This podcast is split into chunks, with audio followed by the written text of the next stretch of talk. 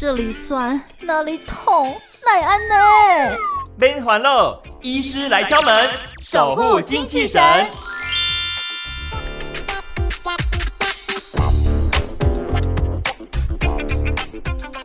银发族的朋友们，不知道是不是曾经有这些经验？比方说起身非常的吃力，手呢一定要顶着桌子或者是椅子才爬得起来，又或者是没有办法自己打开罐头，毛巾总是拧不干，走路的时候又常常跌倒呢？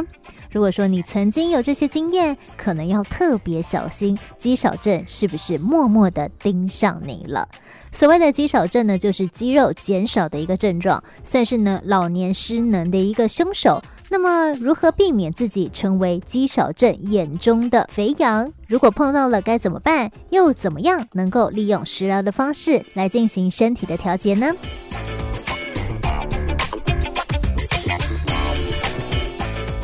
今天的医师来敲门单元，线上邀请到的是马街医院营养医学中心的蔡一贤科长，蔡科长您好。呃，各位听众朋友，大家好。是科长，有时候那个呃银发族的朋友真的是觉得很痛苦哈，因为有时候呢，你要呃站起来啦哈，或者是手那拧那个毛巾啊，都会觉得说啊怎么回事哈，总是呢没有办法达到自己预期的一个状况，都会觉得说哦自己是不是老了哈，没路用。那这样的状况是不是在台湾的年长族群来说？比例算蛮高的呢。嗯，以我们的政府所做的一些调查呢，可以发现到，就是呃，我们台湾长者的男性朋友们呢，大概有两成其实是呃诊断是肌少症的。嗯，那女性的这个比例稍微低一点点，所以其实是盛相当的盛行。嗯哼，所以它其实这样的一个状况，在台湾的银发族来说是比较普遍。那怎么样去检测说，哎、欸，我这样的一个年龄状况是不是有肌少症盯上我的可能性？嗯。呃，首先的话，我们其实有几个指标来看看我们是不是有一些肌少症的一个可能性哦。比如说，呃，我们从椅子上要站起来这样起立的动作，或是我们走路，甚至是爬楼梯。或是提重物，如果你觉得非常困难的话呢，那就是呃，我们可以算两分。嗯，那满分呢，呃，只要超过四分的话呢，其实我们就可以把它就是呃诊断说说是呃具有这个所谓肌少症的一个风险。嗯哼，对，嗯，所以您刚刚提到就是站起来，然后还有哪一些指标也算是？是就是从椅子站起来会不会很费力？费力的话就是两分。那如果觉得有一点点费力的话，就是一分。哦，那另外呢，站起来之后我们就是会有行走。如果行走连走路都觉得非常的困难，那也是两分。那另外呢，就是还有爬楼梯，哦，自觉的这个症状是，哎，爬楼梯非常的不容易，那就是两分。如果觉得哎有些困难，那就是一分。那另外手部的部分，因为会有手部的一个肌力的部分，那就是你提重物。好，那这样如果觉得体重物也觉得非常的困难，那也是两分。嗯。所以如果上述这四项都各有一分，都都觉得有些困难的话呢，其实这个肌少症的一个风险了。哦，所以其实只要有一点点觉得说不太对劲，或者是不太顺，你可能就会被这个肌少症盯上门就对了。没错，原来是这样子。哎，不过我知道有一些呃网络啊，哈，或者是相关的平台哈，呃，检测的一些呃说法，就是说，如果你用手去围那个小腿啊，你用围的话，如果觉得说范围过大了，就会觉得说是不是你的肌肉比较少？那这样的检测方式是正确的吗？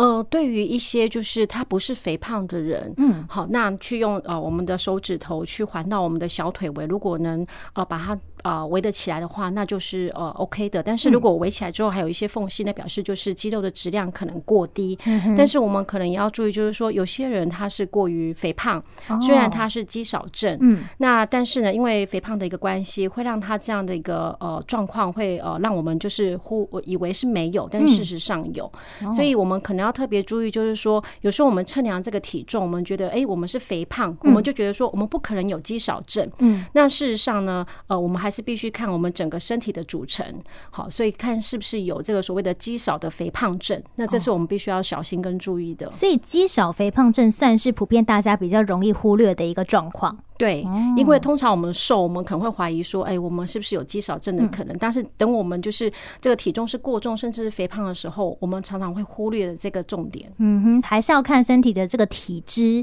的含量多少，跟它的肌肉比是多少，这样才是比较准确的嘛。是，没有错。哦，原来是这样。那如果说真的有一些长辈，他就对于这个肌肉啦的训练啊，或者是他因为呃比较年长之后没有办法呈现肌力这样的一个情况，有没有办法用一些食疗或者是饮食摄取的方式来补充他的一个能量，或者是减少肌少症这样的一个情况不断的发生呢？嗯。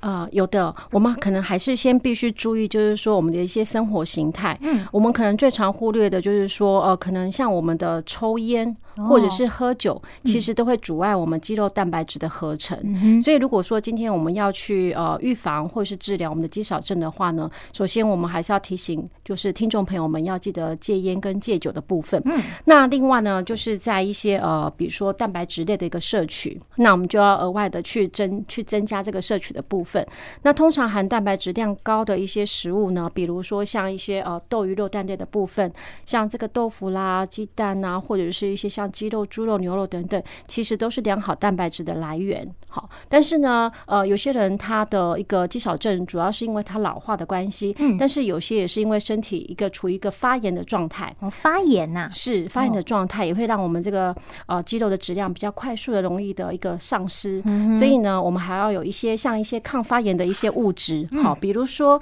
像一些 Omega 三比较多的一些鱼类的来源，它其实是一个抗发炎的一个很好的一个来源。好，那比如说像一些呃飞鱼啦、鲑鱼、沙丁鱼啦，或是比目鱼、好尾鱼等等，其实都是我们 Omega 三的一个良好的一个食物来源。嗯、那它可以预防我们身体一个发炎的一个状态。嗯，是。那这样的情况之下，您刚提到这个呃比较好的一个蛋白质，鱼肉啦、哈豆类啦、哦还有肉类啦等等，它的烹煮上面有没有一些建议？嗯，呃，原则上我们还是要看，就是呃，肌少症的患者们，就是说他是不是有肥胖症的一个状况发生。嗯、如果说他本身是一个呃过于肥胖的，然后有肌少症的话，当然我们在热量上会做一些控制的部分。是，但是我们也注意到说，有些老人家其实他是根本就吃不下，嗯、所以他本来的身形就偏瘦，那也有肌少症的状况。是、嗯，这时候我们也要注意到一点，就是刚刚我们所所称说，呃，吃这个高蛋白质的食物，如果在这个热热量不足的情况之下，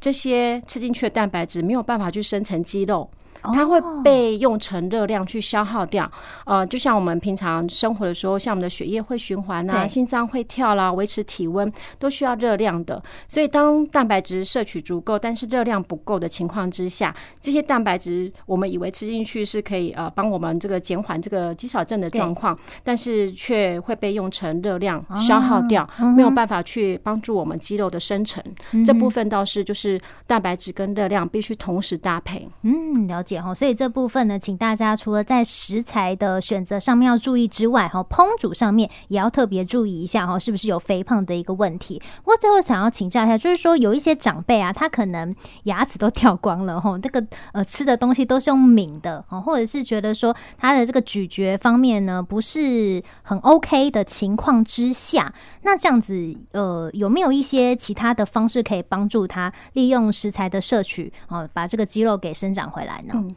呃，其实呃，就像一些刚提到的高蛋白质的食物，就像在鸡肉啦、猪肉或者是豆腐跟蛋里面。嗯，那我们观察到很多长者呢，其实因为牙口的状况不好，就是呃，第一个是没有咀嚼的力道，对。那第二就是会有吞咽上的困难，以至于他们在吃一些像蒸蛋或豆腐的时候，他们是吃得下去的。但是只要一碰到这个肉质稍微硬的一些像鸡肉啦或猪肉的部分，他们其实就会其实吃的会有点生气，嗯、然后。甚至吞，因为咬不下去、吞不下去，会把它吐出来，对，以至于都完全没有所谓鸡肉跟猪肉这样的一个呃蛋白质的一个来来源，好，所以会让他们就是没有办法获得足够的一个蛋白质的量，对，哦，是，所以这样的一个情况之下，其实也是要特别的留意啦，哈，这样的一个呃饮食的一些调配跟选择的一个方式。那您刚提到，因为他可能牙口不是很好，要挑一些比较软、比较 soft 的东西，那您有没有一些建议或者是推荐？嗯是的，